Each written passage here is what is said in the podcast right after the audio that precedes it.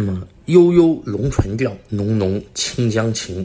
这首名列世界民歌之一的这个《龙船调》，将这个妹娃要过河的这样一个河啊，清江啊，唱红了世界。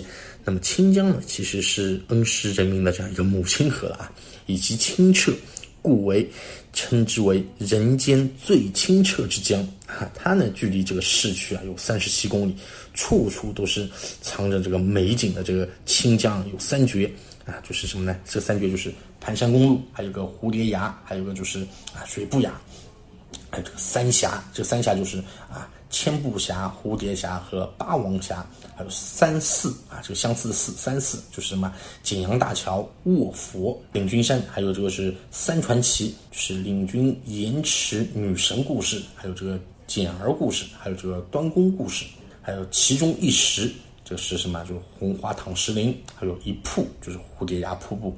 奇绝相应，一佛一崖，勾勒相传。那么其实啊，清江之景啊，岂止是这三绝、三寺、三传奇？这里大小景点有成百个啊。它呢，就是奇山秀水经典，还有峡谷风光无限，以这个峡谷峻雄啊、石峰垂立，还有壁画神奇、瀑布飘逸、土家风情，著称于世。然后啊，再给大家介绍一下前面提过的这个一炷香了。这个一炷香啊，其实就是科斯特石柱，为恩施大峡谷的一个标志性的这样一个景观，也是同类喀斯特地貌中十分稀有的这样一个景观。一炷香呢，它其实高为一百五十米，那么柱体的底部直径六米，小直径只有四米，其这个岩性为三点系这个灰岩啊。此地的岩石呢，这个抗压强度是八百千克每立方厘米，风吹。它不动，雨打它不倒，傲立群峰之中，千万年守护着这片神秘的土地。那么其外形呢，酷似乡村中原始的这样一个剃头刀，曾也称之为这个剃刀石，也有称之为这个叫做霸王刀。那么有关一炷香还流传着一个传说啊，传说呢，这根石柱是上天赐给当地人民的这样一根难香，若遇灾祸，就将此香燃起。燃烧起来，这个缕缕青烟呢，就会飘上天空啊！被天神看见后呢，便下山救人。于是呢，当地人就把这根难香啊尊称为就是难香。那么此香细长，化身为一根石柱，变成了一炷香。那么就外形而言的话，这座石柱的这个下面比上面啊，其实要更加细小啊！你看上去好像是要摇摇欲坠的这一根柱子，哎，为何能够屹立千年不倒呢？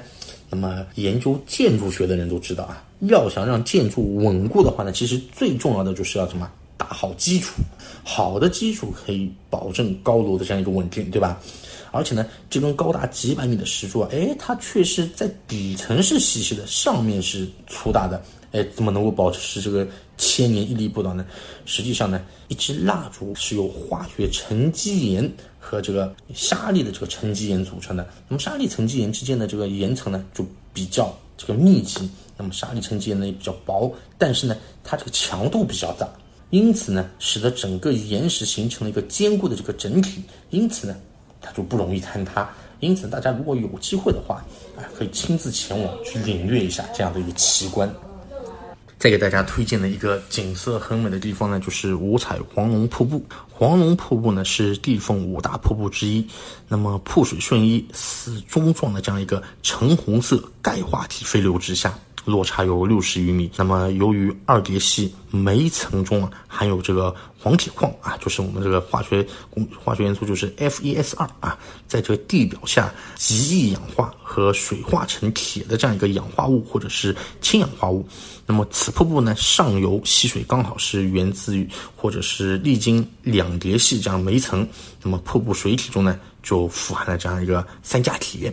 那么，所以啊，由此瀑布中这个。钙质沉淀形成的这个钙化体含铁就呈现这种橙红色，加之瀑布呢长期的这样一个冲刷，那么谷底滚石呢就因铁染而变成了这个橙红色的，故名黄龙瀑布。你在这个阳光的照射下，这个瀑水飞溅，彩虹显现，加之这个铁染谷底岩石色彩缤纷，十分的这样一个美丽啊。那么若是从这个廊桥，你去观看这个瀑布底部的话呢，那么改话题酷似一只昂首的这样一个金龟，在享受瀑布的这样一个沐浴，所以呢，这个景点就称之为叫金龟戏步。